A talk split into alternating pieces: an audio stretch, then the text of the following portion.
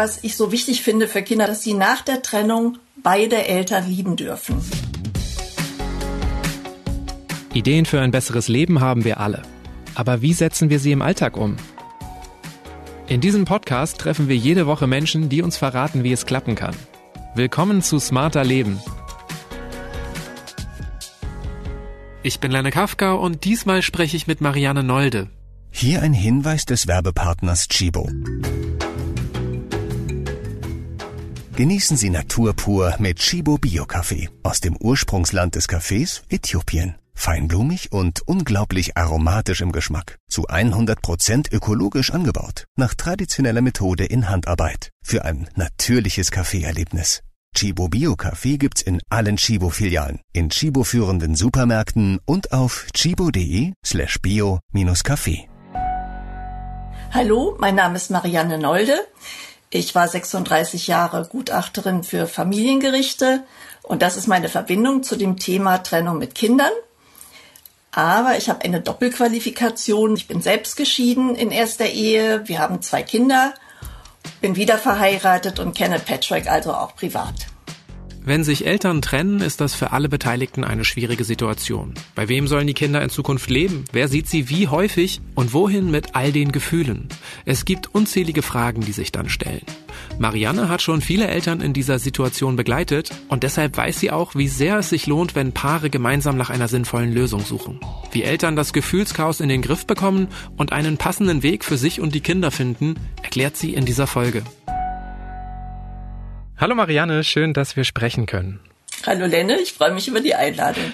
Eltern bleiben nach der Trennung heißt dein Buch und mich hat der Titel ehrlich gesagt angesprochen, weil er irgendwie so schön den Fokus auf diese fortdauernde Verbindung des Ex-Paares legt. Aber gleichzeitig denke ich natürlich, wie leicht ist denn das, wenn zwei Menschen schon als Liebespaar kein super Team waren, dann als getrennte Eltern als gutes Team zu funktionieren? Worauf kommt es da an? Also erstmal, äh, dass es leicht ist, würde ich nicht behaupten, weil ich es ja auch selbst erlebt habe. Allerdings äh, die andere Variante, also wenn man in einen Rosenkrieg verheddert ist, das ist noch viel weniger leicht. Also es ist äh, immer noch die leichtere Lösung, wenn man es schafft, eine friedliche Lösung zu finden für alle. Es wird immer empfohlen, so das Wichtigste, dass man erstmal die Eltern von der Paarebene trennt. Das ist auch eine Empfehlung, die kann ich auch unterstützen, aber es ist erstmal nicht leicht. Ja, man ist auf den anderen oder die andere sauer, gekränkt, verletzt und soll jetzt mit ihm oder ihr zusammenwirken. Das ist mir deshalb relativ gut gelungen, weil ich gesehen habe, wie schlimm es für die Kinder ist, wenn die Eltern das nicht schaffen. Was bedeutet denn so ein Rosenkrieg für Kinder? Ja, also das erste ist, was ich so wichtig finde für Kinder, wenn ich das nochmal sagen darf, dass sie nach der Trennung beide Eltern lieben dürfen. Das klingt so naheliegend, aber das ist gar nicht so einfach. Also wenn das Kind merkt, dass der ähm, eine Elternteil total verletzt, gekränkt ist, dass jedes nette Wort, was ich über die Mutter oder den Vater sage, jetzt den anderen Elternteil, aber erstmal, äh, ich, ich sehe, wie die Züge entgleisen oder erstarren, dann ist es einfach ganz schwierig, noch dazu zu stehen. Und da brauchen die Kinder eigentlich von beiden Eltern sowas wie eine Erlaubnis, dass das noch sein darf. Und wenn das nicht da ist, habe ich oft erlebt, dass Kinder entweder so, ja, wie so ein Doppelleben führen, dass sie jedem nicht so genau sagen, wie sie sich beim anderen doch wohl gefühlt haben. Oder in den schlimmeren Fällen, dass die Kinder sagen, das schaffe ich nicht und ich stelle mich auf eine Seite und ich opfere dann den anderen und den Kontakt zu dem anderen. Und das passiert dann natürlich gerade erst bei einem Rosenkrieg, ne, wo dann auch ja. Es nicht mehr möglich ist, beiden gerecht ja. zu werden. Ja. Jetzt höre ich schon die Fachfrau sprechen. Eltern- und Paarebene, Kinder sollen beide Elternteile lieben dürfen. Ist dir denn das damals so leicht gefallen? Du hast schon gesagt, leicht war es nicht. Also wie ist dir das gelungen? Konntest du diese Ratschläge wirklich auch umsetzen? Ja, ich konnte es deshalb umsetzen. Also mir, ich hatte eine hohe Motivation, das umzusetzen. Ne? Das war wirklich mein großer Vorteil. Ich war acht Jahre Gutachterin, als ich in diese Lage kam. Und deshalb wusste ich, was ich den Kindern antue, wenn ich das nicht schaffe, meine Verletzung zu handeln. Aber weil ich eine kluge Frau bin, habe ich mir gedacht, das schaffst du nicht alleine. Und ich habe mir einfach in der Zeit auch Beratung gesucht. Jemand, mit dem ich darüber reden konnte, wo ich, ne, wo ich mich wiederfinden und sortieren konnte. Das finde ich zum Beispiel auch ganz, ganz hilfreich. Also man muss in dieser Situation äh, nicht alleine dadurch. Man kann sich Hilfe suchen. Das ist ja spannend, dass du das gerade sagst als Fachfrau. Du, ne? Du hast ja eigentlich schon viel Wissen. An wen könnte man sich denn da gut wenden? Wo würdest du Paaren raten, sich Hilfe zu suchen? Äh, ich meinte jetzt auch durchaus, sich einzeln Hilfe zu suchen. Also okay. für Paare, das ist natürlich noch mal eine andere Sache. Wenn das Paar miteinander gemeinsam nach Lösungen sucht, äh, gibt es natürlich die Möglichkeit der Mediation also Mediatoren, die man aber in der Regel privat bezahlen muss, Beratungsstellen, die eben kostenfrei auch beraten. Aber was ich auch durchaus meine, ist, wenn die Trennung jetzt vollzogen ist und ich mit meinem Frust über die gescheiterte Ehe da stehe, dann kann es mir helfen, dass ich für mich eine Beratung suche. Und da gibt es alles Mögliche. Es gibt Trennungscoaches, Berater jeder Art, Therapeuten. Und der Unterschied ist ja, als Fachfrau wusste ich ja zwar Bescheid, was zu tun ist, aber das heißt ja nicht, dass ich meine Emotionen deshalb nicht hab. Ich war genauso gekränkt wie jeder andere auch. Na? Ich habe Trennung bisher nur ohne Kinder erlebt. Ich bin noch verheiratet mit meiner Frau und ich weiß einfach, Trennungen sind schmerzhaft, aber wenn Beziehungen auseinandergehen, in denen es auch Kinder gibt, dann mischen sich ja bestimmt auch schnell Schuldgefühle dazu. Man möchte das ja eigentlich seinen Kindern ersparen, mhm. kann ich mir vorstellen. Ähm, und wenn dann so ein negatives Gefühlschaos entsteht, dann ist es ja auch irgendwie verständlich, dass so viele Beziehungen in einen Rosenkrieg ausarten. Was glaubst du, warum das so häufig passiert? Also wie könnte man das verhindern? Welche negativen Einflüsse vielleicht bestärken das oft auch noch? Also das eine ist, ähm, dass man sich darüber klar sein muss, dass man mit seinen eigenen Emotionen ins Reine kommen muss und sich dafür vielleicht einfach auch Unterstützung sucht. Das andere ist, äh, dass man auch sich gut überlegen sollte, ob man jetzt einen Weg geht, äh, wo ich mir vielleicht den stadtbekannt äh, schärfsten Anwalt fürs Familienverfahren suche, zum Beispiel. Ja, das weiß man ja. Oder ob ich darauf setze, gemeinsam nach Lösungen zu finden. Und da war früher oft ähm, diese Alles- oder Nichts-Geschichte so hinderlich. Also einer bekam die Kinder, der andere so ein ganz wenig. Ja.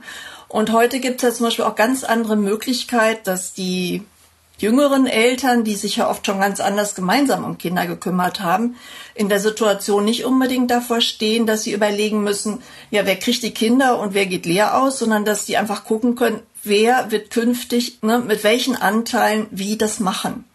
Und das ist schon mal eine ganz andere Ausrichtung. Das ist auch die Ausrichtung, die so ein Mediator zum Beispiel auch hat. Also eher nach konstruktiven Lösungen suchen und so ein Gegeneinander vermeiden. Ja, es ist ja nicht äh, das größte Glück, dass einer die Kinder ganz hat, völlig überfordert ist irgendwann und der andere nur darunter leidet, dass er die nicht sieht. Also es ist ja oft für alle am Ende ein Gewinn, wenn man was findet, wo beide ihre Kapazitäten einbringen. Für die Kinder ist es gut, wenn sie die Bindung an beide haben können. Und für die Eltern ist es auch ein Stück Entlastung, Hilfe und keiner muss so das Gefühl haben, ich verliere jetzt alles. Okay. Welche Lösung es da geben kann, darüber werden wir sicher gleich auch noch sprechen. Du hast schon gesagt, ne, besonders wichtig ist es für die Kinder, dass sie beide Elternteile lieben können.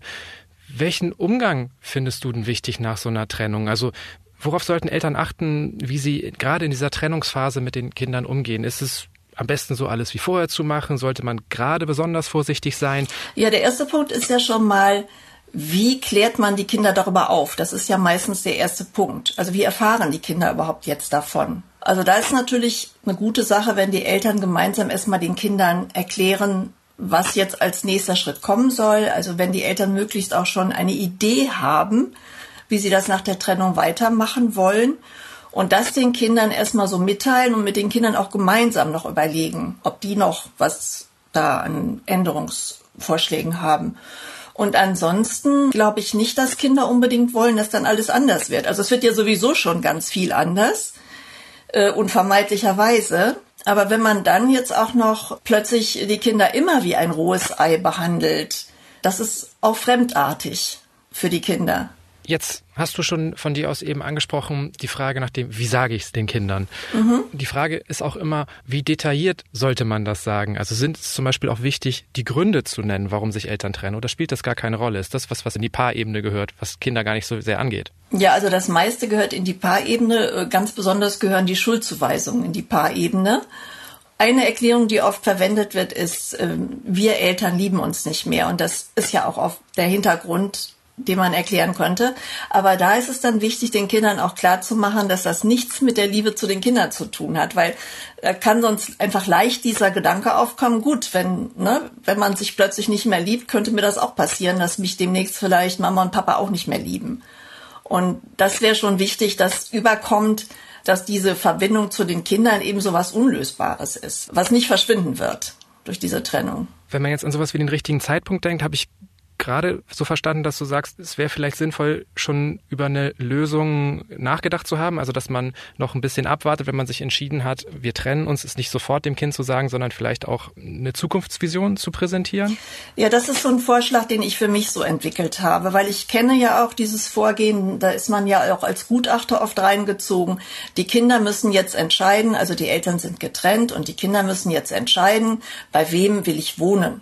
Ja, das gab es auch früher, dass es dann hieß, ne, wir trennen uns, weil, zu wem wollt ihr jetzt ziehen? Und das führt die Kinder natürlich erstmal in Loyalitätskonflikte. Ich weiß, wenn ich jetzt sage äh, zu Mama, dann wird Papa traurig sein. Wenn ich sage zu Papa, ist Mama am Boden zerstört. Das bringt die Kinder erstmal in eine schwierige Lage. Und von daher finde ich es immer ganz gut, ähm, wenn die Eltern erstmal selber überlegen, was wäre jetzt realistisch, was könnten wir machen, wie könnten wir uns aufteilen.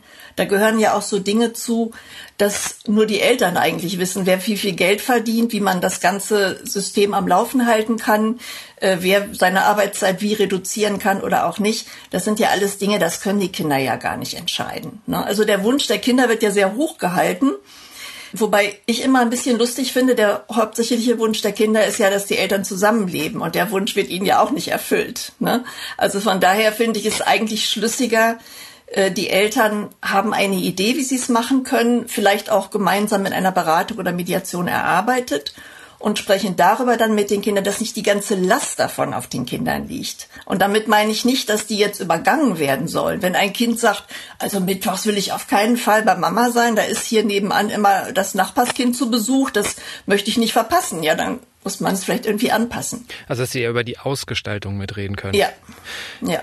Du hast jetzt ja so ein bisschen angesprochen, im Grunde, dass Kinder logischerweise manche Zusammenhänge gar nicht verstehen können, also weil sie sich einfach noch nicht in, in die Dinge hineinversetzen können. Ich frage mhm. mich aber auch so ein bisschen, wie sehr Kinder überhaupt in der Lage sind, ihren eigenen Wunsch auszudrücken. Also meine Eltern haben sich das erste Mal getrennt, da war ich zehn ungefähr. Und ich glaube, ich habe das in der Anfangsphase gar nicht so richtig verstanden. Also hat so ein bisschen gedauert auch, bis ich das realisiert habe, was jetzt eigentlich bedeutet, meine Eltern trennen sich, meine Eltern lassen sich scheiden. Ja, das hängt sicherlich auch vom Alter der Kinder ab, was sie verstehen können. Also zum Beispiel können sehr junge Kinder oft auch gar nicht die Endgültigkeit von irgendwas verstehen. Ja, also was du gerade sagst, äh, die Eltern trennen sich, ja, was heißt das jetzt? Ne? Ich wusste das schon rational, was das bedeutet, aber also trotzdem war das in dem Alter zumindest was, was ich mir irgendwie eigentlich gar nicht so vorstellen konnte. Ja, oder man kann sich auch vielleicht nicht vorstellen, wie wird sich das dann anfühlen? Wenn das so ist. Mhm, genau. Ne? Wie wird sich das anfühlen? Und darum meine ich, dass man den Kindern da in dieser ersten Phase wirklich helfen kann, wenn man als Eltern vermittelt, wir trennen uns. Das ist nicht schön, das ist traurig, aber wir werden als Eltern weiter Verantwortung tragen und haben uns das so und so vorgestellt. Das ist zumindest das Signal an die Kinder. Ich habe immer noch starke Eltern. Das ist einfach eine große Hilfe, wenn das möglich ist. Sollten Eltern das immer gemeinsam erzählen oder ist es äh, besser, wenn das eine Person macht? Also wenn es geht, würde ich es gemeinsam sagen, gerade wenn man eine gemeinsame Lösung hat. Dann würde ich es schon gemeinsam sagen, weil das ist natürlich dann besonders überzeugend, wenn die Eltern beide sagen, so haben wir uns das überlegt. Generell muss ich immer noch dazu sagen, ich bin nicht die Freundin des Patentrezeptes für jeden einzelnen Menschen. Ursprünglich hatte ich als Untertitel für mein Buch ein Inspirationsbuch für Trennungseltern. Also der Gedanke war, jeder nimmt sich daraus, was er gebrauchen kann. Also das, das ist vielleicht nochmal so generell, dass, dass wir das mal erwähnen. Wichtig, bei allem, was ich sage, kann es im Einzelfall mal Gründe geben, dass es aber anders ist. Es gibt ja auch diese Trennungen, wo einfach ein Elternteil sagt, für mich ist es aus und die andere Seite kämpft vielleicht noch so ein bisschen. In solchen Situationen ist es ja auch bestimmt schwer, dass beide Eltern das gemeinsam verkünden. Also oder wie kriegt der Elternteil, der sich trennen will, denn das hin, das den Kindern gut rüberzubringen, ohne als der Schuldige oder die Schuldige dazustehen? Ja, das ist oft das Problem, dass der Elternteil, der gehen möchte, eher mit den Schuldgefühlen kämpft und derjenige, der lieber hätte, es wäre nicht passiert, eher mit seiner Kränkung, also auch dem, der geht, geht's ja oft nicht gerade so prächtig. Und es gibt da, glaube ich, keine Lösung, die wirklich verhindert, dass die Kinder keine Schuld verteilen. Also wenn ein Elternteil den Kindern deutlich vorlebt, ich leide ganz furchtbar an dem, was eure Mutter, euer Vater getan hat, dann ist die Gefahr relativ groß, dass die Kinder das auch annehmen. Ja, es gibt, ähm, das ist die schlechte Nachricht, es, es gibt tatsächlich nichts, was man wirklich erzwingen kann. Ja, also da sind einfach zwei Menschen und ich plädiere immer dafür, dass, dass sie gucken, wie weit sie sich da entgegenkommen können, um es den Kindern leichter zu machen. Aber es gibt nicht dieses eine Rezept, was immer wirkt. Ja, also das ist auch einer der Gründe, warum ich so gerne das, was ich aus meiner Gutachterpraxis erfahren habe, nutzbar machen wollte für Eltern, weil ich so oft gesehen habe, dass ein Elternteil vom Kind vermittelt bekommt, äh, ich will ja auch gar nicht zu dem anderen. Ich finde den ja, finde das ja auch so hässlich, was der oder die gemacht hat. Und wenn ich dann die Kinder mit zum anderen Elternteil genommen habe, habe ich gesehen, die waren noch nicht ganz in der Wohnung, das war von ihnen abgefallen. Und wenn wir zurückkamen zu dem Elternteil, wo sie wohnten, verfiel das Gesicht und auf die Frage, wie es war, kam dann vielleicht noch so ein, geht so. Also die konnten da nicht dazu stehen. Und das ist halt eine Entwicklung, die, die dadurch angestoßen wird, wenn ein Elternteil oder auch beide, manchmal sind es auch beide, es nicht schaffen, einen Weg aus ihrer Verletzung rauszufinden.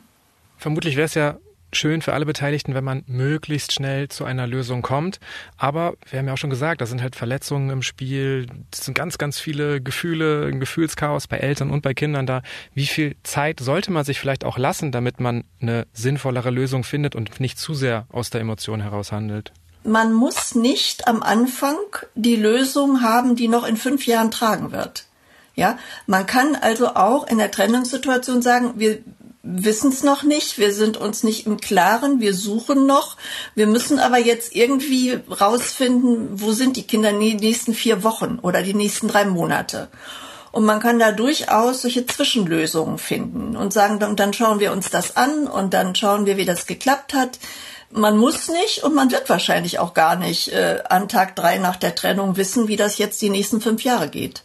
Stimmt, ehrlich gesagt, wenn ich jetzt so an meine Kindheit, Jugend zurückdenke, mit 16, 17 konnte ich mir jetzt auch gar nicht so vorstellen, jedes Wochenende bei einem Elternteil zu mhm. verbringen. Mhm. Ist es das auch genau. irgendwas, was du empfehlen würdest, immer wieder den Status quo zu hinterfragen und eventuell auch Anpassungen zu machen? Ja, das ist jetzt eine Gratwanderung. Es gibt natürlich die, die nach jedem Besuchswochenende dann sagen, jetzt hat das Kind das und das gesagt, jetzt müssen wir alles neu diskutieren. Das lieber nicht. Also ein bisschen Stabilität schadet auch nicht. Wäre schon gut. Äh, was du gerade gesagt hast mit den Jugendlichen, das ist zum Beispiel so ein Klassiker, das fängt so mit 12, 13 irgendwann an. Da kann auch sein, dass Kinder, die bis dahin zum Beispiel wirklich auch gerne im Wechselmodell gelebt haben, dass die dann aber diese Wechselei nicht mehr wollen, weil eben dann irgendwann von mir aus 13, 14 ist wirklich die Peer Group wichtiger. Und da ist es einfach wichtiger, ne, ob man dann zu der Party bei Sophie noch eingeladen ist und nicht, ob man bei Papa ist oder bei Mama. Also das muss man natürlich auch daran anpassen, auch an Entwicklungsschritte, die sich verändern. Oder es verändert sich vielleicht irgendwas bei den Eltern. Ein Elternteil wird, äh, äh was weiß ich, hat beruflich eine ganz neue Herausforderung und muss dadurch irgendwas ändern. Oder es kommen neue Partner dazu. Ähm, da gibt's ja immer irgendwas. Virtuelle Happy Hours an einem Freitag im Sommer um 5 Uhr. Das klingt nicht wirklich happy. Geben Sie Ihren Mitarbeitern lieber das, was sie tatsächlich brauchen. Zum Beispiel Laptops mit Intel vPro im Ivo-Design. Die haben lange Akkulaufzeiten, besonders reaktionsschnelle Leistung und integrierte Sicherheitsfeatures, damit der Arbeitstag für Ihr Team wirklich besser wird. Weitere Informationen finden Sie auf intel.de slash worksbest. Die Fachfrau Marianne will ja nicht so gern Patentlösungen bieten. Wie hat denn die Privatperson Marianne damals für sich eine Lösung gefunden? Wie seid ihr das angegangen? Ja, das war bei uns insofern relativ einfach, weil für meinen damaligen Mann klar war, dass er da äh, sich nicht so viel einbringen würde. Also ich war diejenige, die sowieso das wirklich gerne machen wollte mit den Kindern, auch den Alltag. Und für ihn war, kam das nicht in Betracht. Insofern hatten wir an der Stelle eine luxuriöse Situation, die wir beide tragen konnten. Und es war sogar anfangs so, dass er die Kindern weniger geholt hat, als dann der Große, der sehr an ihm hing, das haben wollte. Und dann haben wir uns halt wieder zusammengesetzt und es stellte sich raus, das ist für den zu wenig, das machen wir jetzt mehr. Das haben wir aber dann wirklich ganz gut untereinander klären können. Und für mich war eben auch so wichtig von dem, was ich von der Arbeit kannte, ich wollte so unbedingt, dass sie einen guten Kontakt zu ihrem Vater behalten. Und das hat es für die natürlich leicht gemacht. Ne, ich war auch sozusagen die Verlassene oder zumindest die, wo eine andere Frau da mitspielte. Und äh, trotzdem haben die Kinder aber mitgekriegt, äh, das ist für Mama richtig, dass wir da hingehen. Ne, der Große hat auch, der hing von Anfang an irgendwie, der hatte was Besonderes mit seinem Vater, das merkte man irgendwie. Und ich habe, wenn ich es jetzt nicht schaffe, diesen Mann weiterhin irgendwie noch zu mögen, dann ist es blöd, wenn ich so ein Kind habe, was dem so ähnlich ist. Ja?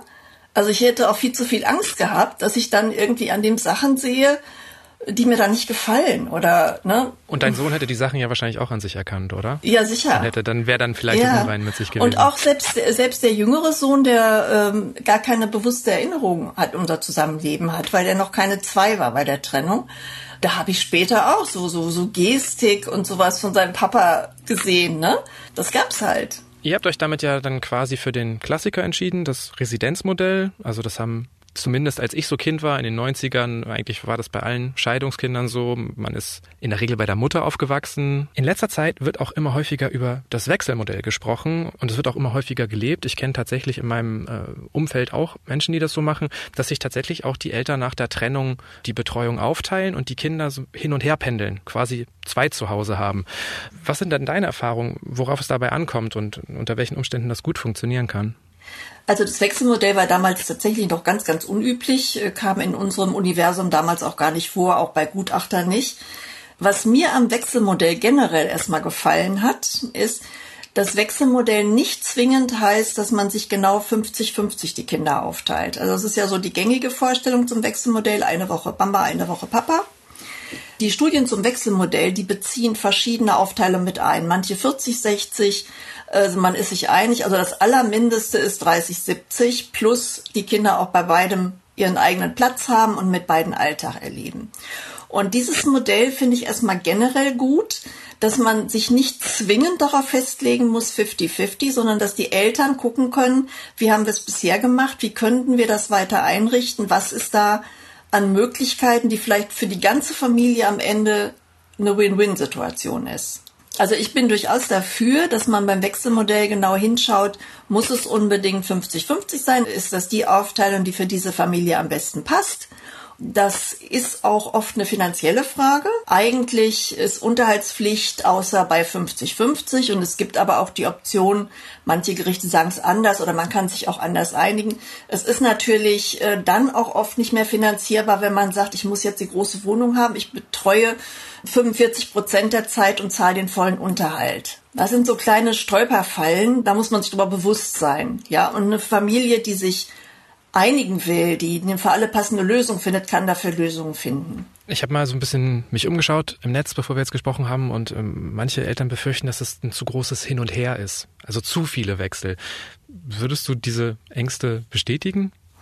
Das kann ich nicht generell sagen, weil es gibt sogar die Sichtweise, dass wenn ich mittwochs wechsle und jedes zweite Wochenende wechsle, also dann wechsle ich insgesamt etwas häufiger, als wenn ich äh, eine Woche hier, eine Woche da bin das ist nicht unbedingt tatsächlich mehr Wechsel. Es ist eher der Punkt, dass es zwei gleichwertige Elternhäuser gibt und die Frage, können sich Kinder dann in beiden zu Hause fühlen? Können die das? Und da würde ich auch nochmal wieder sagen, das hängt auch vom Kind ab. Also auch einfach, ja, schauen, wen, wen hat man da als Kind zu Hause und was ist man für eine Familie? Genau. Und es gibt noch diesen Ansatz, dass man sagt, äh, je jünger die Kinder sind, umso mehr sind die einfach auf schnelle Bedürfnisbefriedigung angewiesen. Und da ist zum Beispiel eine Woche, eine Woche ein, in der Regel kein gutes Modell, weil die Bindung dann zu locker wird zu dem anderen jeweils. Also die können nicht so lange zurückblicken und haben das dann in ihr so intern drin, dass die Bezugsperson da ist, sondern die fühlt sich dann erstmal wie weg an. Deshalb gibt's da zum Beispiel dann diese, diesen Vorschlag, die müssen dann viel öfter wechseln. Ne? Die müssen dann dafür ganz oft wechseln. Ob das dann gut ist, da kann man sich sicher streiten.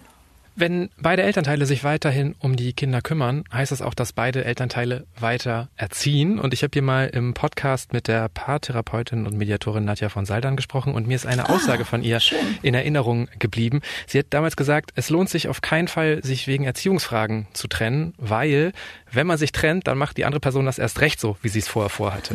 ja. Wie schlimm ist denn das, wenn dann nach so einer Trennung die Erziehungsstile eventuell auch weit auseinandergehen und Kinder quasi ja zwei ganz unterschiedliche Arten zu leben erleben? Mhm. Also erstmal äh, diese äh, Therapeutin, ich, äh, deren Buch finde ich gut. Ne? Okay. Also es hat mir gut gefallen, ich habe es gelesen. Äh, ich finde das nicht so schlimm. Kinder können das ja auch in anderen Zusammenhängen lernen, dass man sich in der Schule, dass in der Schule was anderes gefordert ist als äh, auf dem Bolzplatz und dass man bei den Eltern des besten Freundes irgendwas anders macht als zu Hause. Und da kommen die ja auch mit klar. Und auch in den Beziehungen ist es ja so. Also was mein erster Mann anders machte, das machte der während der Beziehung anders und hinterher auch. Das war klar, das macht er so, so sieht er das und so wird er das machen. Also ich kann da vielleicht ähm, die Sichtweise meines jüngeren Sohnes mal erwähnen, der mittlerweile 34 ist. Und äh, das darf ich immer alles erwähnen. Ich durfte es auch im Buch, durfte ich viele Sachen von den Kindern erwähnen. Und der sagte, das wäre doch mal wirklich ein Vorteil gegenüber Kindern, wo die Eltern nicht getrennt sind. Er hätte zwei ganz verschiedene Lebensstile kennengelernt und da konnte man sich dann doch von beidem das Beste rausnehmen. Ne? So sah er das. Das ist eigentlich eine ganz gute Sichtweise, ja. Aber ist die Angst nicht bei vielen Eltern, die jetzt auch gerade ähm, das Residenzmodell vielleicht leben, so wie ihr es auch gemacht habt, dass es so ein bisschen den ja, vielleicht gestressteren und strengeren Alltagsteil gibt und dann so den coolen, oft Freizeit-Daddy, dass einer sozusagen einfach immer nur die entspannten Wochenenden hat und die andere Person vielleicht auch viel strenger sein muss, weil es darum geht, den Alltag zu bewältigen. Also das kann ich jetzt aus unserer eigenen Erfahrung sagen, das war überhaupt kein Problem. Die Kinder waren ja auch nicht doof. Unsere Kinder waren nicht doof. Ne? Also, die hatten zum Beispiel, wenn die mit Papa Computer spielten, das war schon relativ früh, und da haben die mir mal erzählt, da gab es einen Spruch von Papa, wir müssen ins Bett, es wird hell. ja. okay. Und ja, das ging bei uns nicht. Ne? Und äh, die konnten aber auch, wenn die am Wochenende da waren und montags zur Schule mussten, war es kein Problem. Und für mich war immer klar, wenn ich die morgens nicht aus dem Bett gekriegt hätte und nicht gewusst hätte, wie, wie gehen die dann in die Schule, dann hätte ich da was sagen müssen. Aber solange das überhaupt keine Probleme macht, geht's mich eigentlich nichts an, war meine Meinung. Und die Kinder waren auch, haben auch wirklich nie gesagt, ja, wieso dürfen wir bei dir nicht aufbleiben, bis es hell wird. Das war denen irgendwie klar. Ja, ja, okay. Und ihnen wäre auch bewusst gewesen, dass wahrscheinlich dein Ex-Mann unter der Woche auch anders gehandelt hätte. Ja, hätte der natürlich auch nicht durchziehen können. Und was, äh, was aber dazu kommt, äh, was glaube ich ähm, bei uns wirklich glücklich verlaufen ist, ist, dass wir diesen gegenseitigen Respekt auch hatten. Also auch mein geschiedener Mann hat wirklich so mir und auch den Kindern signalisiert, äh, dass das schon toll ist, wie ich das mache, dass er das gut findet, dass er findet, dass sie eine Mutter haben, die sich da toll kümmert und äh, hat auch meinen zweiten Mann immer sehr positiv gesehen. Also die kriegten eigentlich von beiden Eltern so dieses Signal, in der Elternrolle finden wir uns noch gut. Und ich war auch, selbst wenn der Vater jetzt nicht so viel Zeit verbracht hat, war der aus meiner Sicht wirklich total wichtig. Als ich die Kinder irgendwann gefragt habe, ob er denn so quasi so ein vollwertiger Vater für sie war, so die erwachsenen Kinder, konnten die die Frage fast nicht nachvollziehen, weil das für sie so klar war. das war ihr Vater und das hing jetzt nicht daran, ob der jetzt äh, 50 äh, Prozent oder 30 Prozent oder vielleicht in unserem Fall nur 15 Prozent der Zeit mit ihnen hatte. Ne? Also das war für die überhaupt keine Frage. Und das ist vielleicht auch sowas, wo ich Eltern gern ermutigen würde, auch danach zu gucken, was kann man in der Familie realistisch machen. Und es das heißt nicht, dass der, der ein paar Stunden weniger hat oder auch ein paar mehr Stunden weniger hat, dann keine wichtige Bezugsperson mehr ist. Bei uns war das nicht so. Und du hast ja im Grunde auch zwei Sachen nebenbei angesprochen, ne? Also irgendwie gegenseitigen Respekt vorleben, das ist wichtig und irgendwie ja auch zueinander halten, auch wenn man alleine in einer Situation ist. Ja. Wenn man gemeinsam betreut, ist aber natürlich auch Austausch wichtig, Kommunikation. Du hast auch mhm erwähnt jetzt schon ein paar Mal, dass du dich durchaus mit dem Mann ausgetauscht hast, dass ähm, ihr Regelungen angepasst habt. Gerade am Anfang ist es ja vielleicht so, dass man sich eigentlich am liebsten gar nicht sprechen würde. Und ich kann mir vorstellen, dass gerade so diese Übergabesituationen sehr schwierig sind. Also wenn die Kinder vom einem Elternteil zum anderen Elternteil gegeben werden, wie kann man diese Situation vielleicht einfacher lösen? Also Übergabesituationen sind tatsächlich äh, ein Punkt, der am Anfang heikel sein kann. Und wenn die Eltern das am Anfang wirklich nicht gut können, nicht gut aushalten können, gibt's ja auch Alternativen. Also angefangen davon, man äh, übergibt das Kind über den Kindergarten, also äh, freitags äh, morgens werden die Sachen mit in den Kindergarten gegeben, der andere Elternteil holt das Kind mittags ab und bringt es montags früh wieder hin. Oder bei noch jüngeren Kindern ähm, irgendeine Vertrauensperson, die Oma, die Tante, die Tagesmutter oder irgendwer, der das Kind gut kennt, übernimmt das. Meine Meinung ist, man sollte sich da auch nicht am Anfang übernehmen. Ich habe irgend so ein Kapitel genannt, äh, fangen Sie klein an und wachsen Sie über sich hinaus, äh, sobald es geht oder so ähnlich. Wenn man am Anfang einfach noch zu gekränkt ist und das nicht kann, besteht ja die Gefahr, dass man in diesen Übergaben, wenn man dann noch freundlich sein will und vielleicht noch einen Kaffee trinken will, mehr Schaden als Nutzen anrichtet. Und dann vielleicht auch wieder Verletzungen aufreißen und. Ja, genau, genau. Es ja. ist ja im Grunde ähnlich wie bei der Suche nach dem richtigen Modell man hat Zeit. Das Leben ist nicht sofort vorbei. Genau. Also wenn es jetzt in genau. den ersten drei Monaten genau, nicht geht. Das ist genau, das ist nicht statisch. Ja, bei uns war zum Beispiel eine glückliche Entwicklung. Eine spätere Partnerin meines Ex-Mannes, die so gut zu uns passte, dass wir alle uns einfach nur gefreut haben. Ab da wurde alles ganz leicht, weil wir haben schon immer wichtige Feiern zusammen gefeiert und die kam dann mit und ich habe mich auf die gefreut und die Stimmung war gut das, was manchmal in anderen Familien dann zu, zu mehr Stress führt, neue Partner, war bei uns eher so eine Entlastung. Aber da wart ihr wahrscheinlich auch schon ein paar Jahre getrennt, würde ich jetzt vermuten. Ja. Das wäre dir wahrscheinlich in den ersten drei Wochen ja, auch nicht ja. so leicht gefallen. Ja, ja, ja. Ja, als, mein, als ich meinen zweiten Mann kennengelernt habe, das war so ein knappes Jahr nach der Trennung. Okay. Ähm, du hast jetzt auch schon Ereignisse angesprochen und das ist ja, auf Dauer lässt sich Kontakt halt nicht vermeiden, ne? weil es gibt Geburtstage, Weihnachten, das weiß ich auch noch selber von früher. Für sowas lässt sich dann irgendwie relativ einfach noch eine Lösung finden. Ich war dann oft irgendwie Heiligabend bei meiner Mutter am Abend und ich bin dann irgendwie mittags schon zu meinem Vater und habe so zweimal gefeiert oder Geburtstag kann man ja auch nachfeiern. Es gibt aber so Anlässe, die gibt's nur einmal im Leben. Also bei mir war das zum Beispiel so damals der Abiball, da wollte ich gerne beide dabei haben. Wir haben das dann auch hinbekommen und es war ein schöner Abend. Das war damals aber auch nicht so kritisch bei uns. Wie finden Eltern da eine Lösung, wenn das ja noch angespannter ist, die Situation? Also Kindergeburtstag und Weihnachten, wie du schon sagst, kann man ja auch wirklich getrennt feiern. Aber es fängt ja mit Einschulungen, äh, Schulabschluss, geht's dann ja weiter. Ne? So einmalige Erlebnisse, wo es nicht anders geht. Und auch da ähm, habe ich schon Sachen erlebt, wo ich dachte, da kann man dann vielleicht wirklich nur einen Elternteil noch einladen, weil es einfach gar nicht möglich ist, dass die sich zusammenfinden, dann muss man halt auf einen Elternteil verzichten. Aber wenn es eben geht, ist es auf jeden Fall die bessere Lösung, wenn dann alle kommen. Ne? Aber wie gesagt, es, da gibt's wirklich keine Patentlösung und ich kenne auch die Situation, dass es wirklich auch keinen Sinn mehr macht. Okay, dann auch im, im, Zweifel auch einfach mal nicht zu viel wollen und. Ja, äh nicht zu viel wollen. Also bei uns ist es zum Beispiel so, wir sind dann drei Paare bei wichtigen Sachen, weil zu mir gehört mein Mann, zu meinem Ex-Mann gehört seine Frau und die langjährige Partnerin von dazwischen mit ihrem Mann gehört auch dazu. Okay. Also.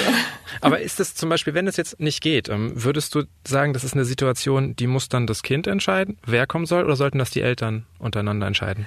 Also das denke ich, wird sich in solchen Fällen fast immer von alleine regeln, denn in solchen Fällen hat man auch fast immer das Residenzmodell. Und dann ist meistens die Person, Lang, bei der man lebt. Ja, ja, das ist ja dann logisch. Also ein Langzeitwechselmodell mit Eltern, die sich spinnefeind sind, also das wird ja zwar auch gefordert oder soll im Einzelfall auch schon funktioniert haben, ist dann allerdings die Frage, wie lange.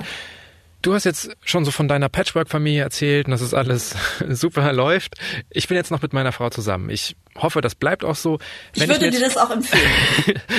ja, ich versuche dran zu arbeiten. Mhm. Wenn ich mir jetzt aber so vorstelle, wir würden uns trennen und sie hätte einen neuen Mann oder einen neuen Freund und das wäre dann so quasi der Ersatzvater auch vielleicht. Das stelle ich mir schon schwer vor. Wie findet man dann geeigneten Platz für diese neue Person? Weil ich meine, er würde auf jeden Fall ja mit meiner Tochter umgehen. Das lässt sich ja gar nicht vermeiden. Der würde irgendwie dazugehören. Findest du es zum Beispiel sinnvoll, dass er dann auch Papa wäre? Oder wenn ich jetzt eine neue Freundin hätte, dass auch die Mama wäre? Also mein äh, zweiter Mann und Stiefvater der Kinder ist kein Papa, sondern hat einen Vornamen. Und ich äh, wäre auch nie auf die Idee gekommen, mich für meine Stiefkinder Mama zu nennen. Das hätte ich völlig abwegig gefunden. Ich selbst bin überhaupt generell kein großer Freund dieses Mama und Papa Sagens zu diesen hinzukommenden Personen. Wobei, ne, Ausnahmen bestätigen die Regeln. Es gibt ja manchmal wirklich Situationen, wo ein Elternteil ausfällt, mehr oder weniger, und, und neue Partner da diese Rolle so ausfüllen, dass die Kinder sich das wirklich wünschen. Aber ich habe unglaublich oft auch erlebt, dass dieser Wunsch den Kindern auch sehr nahe gebracht wird, ja. Also Natürlich haben auch meine Kinder mal nach einem Papa-Wochenende aus Versehen, wenn sie meinen Mann angesprochen haben, äh, Papa zu ihm gesagt. Aus Versehen, ja. Und wenn man dann ein ganz großes Strahlen in den Augen bekommen hätte und dem Kind gezeigt hätte, das ist jetzt der richtige Weg, ja, dann wäre da auch schnell so ein Papa draus geworden. Und ich bin da deshalb auch so zurückhaltend, weil ich als Gutachterin auch durchaus erlebt habe, dass mir dann nahegebracht wurde, dass der neue Papa so viel besser ist als der alte und drei Jahre später war es aber schon wieder ein anderer, der dann der bessere Papa war. Der leibliche Elternteil ist doch schon immer noch der, der auch bleibt, wenn er denn bleibt. Wie findest du es, wenn die neuen Partnerinnen und Partner miterziehen? Findest du, das ist was, was durchaus erstrebenswert ist? Das ist ein sehr heikles Thema. Aber heikle Themen also, sind spannend. Ja, die sind sehr spannend. Also erstmal, so der klassische Rat ist an neue Partner sich raushalten. Ne? Also Erziehung ist Sache der Eltern und wichtige Entscheidungen sind natürlich Sachen der Eltern. Und manchmal habe ich den Eindruck, dass neuen Partnern da was abverlangt wird, was die überhaupt nicht leisten können die sind im Alltag oder auch in heutzutage oft umfangreichen Besuchszeiten mit den Kindern zusammen. Das ist Teil ihres Lebens. Und die können da nicht einfach nur als Statisten drin rumlaufen und nur das ausführen, was die beiden Eltern ihnen jetzt mitteilen. Das schafft keiner. Ja, das ist gar nicht möglich. Das lässt sich gar nicht verhindern. Nee, also erstmal ist die Frage, wo fängt die Erziehung an? Ne? Also ganz, ganz viel Erziehung läuft ja über Modelllernen. Also mit dem, was ich vorlebe. Das ist ja überhaupt das, was viel bewirkt. Und das wird ja in jedem Fall stattfinden. Das kann ich ja gar nicht verhindern. Und so andere Erziehungsmethoden, äh, wie zum Beispiel, was weiß ich, äh, für das und das musst du jetzt, kriegst du jetzt so und so viele Tage Fernsehverbot oder was, sind ja auch heute nicht mehr so sehr beliebte Erziehungsmethoden, davon mal abgesehen. Da müsste man sich ja schon fragen, ob das eine ideale Lösung ist, wenn der leibliche Elternteil das jetzt verfügt. Und da würde ich mich als Partner natürlich erst recht zurückhalten mit solchen Maßnahmen. Aber ich habe äh, immer mal vorgeschlagen, ob man das auch nicht, nicht auch so sehen kann, dass neue Partner ja einfach was Neues mit dazu bringen, neue Ressourcen für die Kinder. Dann ist ja noch die Frage, siehst du den jetzt so als, als Rivalen für dich, mit dem du dich messen musst und wo du aufpassen musst, dass du nicht irgendwie da hinten rüberfällst? Oder siehst du den einfach als einen anderen Menschen, der irgendwas anderes, als du es jetzt hast, damit reinbringt und der dich sowieso nicht ersetzen kann, weil der eben anders ist? Okay, es klingt so ein bisschen so, als ob Trennung mit Kindern immer dann einfach besser ablaufen, wenn man es schafft, über den eigenen Schatten zu springen. Oh ja, oh ja, hm, das wäre okay. schon gut, ja, ja, ja. Du wirkst so, als, als ob du relativ glücklich bist mit der Lösung, die du gefunden hast für deine Familie. Was denkst du war für dich persönlich das Beste, was du gemacht hast nach der Trennung? Was hat dir am meisten geholfen? Mir hat am meisten geholfen, dass ich mir für mich, für meine innere Gesundung an dieser Situation Hilfe gesucht habe. Und dann kam das Glück dazu, dass ich ein Jahr später äh, meinen Mann getroffen habe, der auch über 30 Jahre später immer noch mein Mann ist. Das war einfach, glaube ich, klug von mir, weil ich hätte durchaus, ohne meine eigenen Beziehungsprobleme zu bedenken, hätte ich bestimmt auch noch mit einem weiteren Mann die gleichen Probleme aufführen können. Das heißt, Eltern bleiben nach der Trennung bedeutet Arbeit an sich selbst, auf das Kind schauen, auf die Familie schauen und auch ein bisschen Glück haben. Im Grunde nicht viel anders, äh, als es in zusammenlebenden Familien auch ist. Denn da wird funktioniert ohne Arbeit ja auch nicht viel. Das ist richtig. Ich würde sagen, wir sind am Ende. Ich danke dir für deine Zeit, für deine Tipps und für dieses Gespräch. Ich danke dir. Und das war's mal wieder mit Smarter Leben. Mehr Infos zum heutigen Thema gibt Marianne Nolde in ihrem Buch Eltern bleiben nach der Trennung, was Ex-Partner für sich und ihre Kinder wissen sollten. Der Link steht wie immer in den Show Notes dieser Episode. Die nächste Folge von Smarter Leben gibt's ab kommendem Samstag auf spiegel.de und überall, wo es Podcasts gibt. Zum Beispiel bei Apple Podcasts oder Spotify. Über Feedback oder Themenvorschläge freue ich mich jederzeit. Einfach eine Mail schreiben an smarterleben.spiegel.de. Diesmal wurde ich unterstützt von Marc Glücks und Olaf Häuser. Unsere Musik kommt von Audioboutique. Tschüss, bis zum nächsten Mal.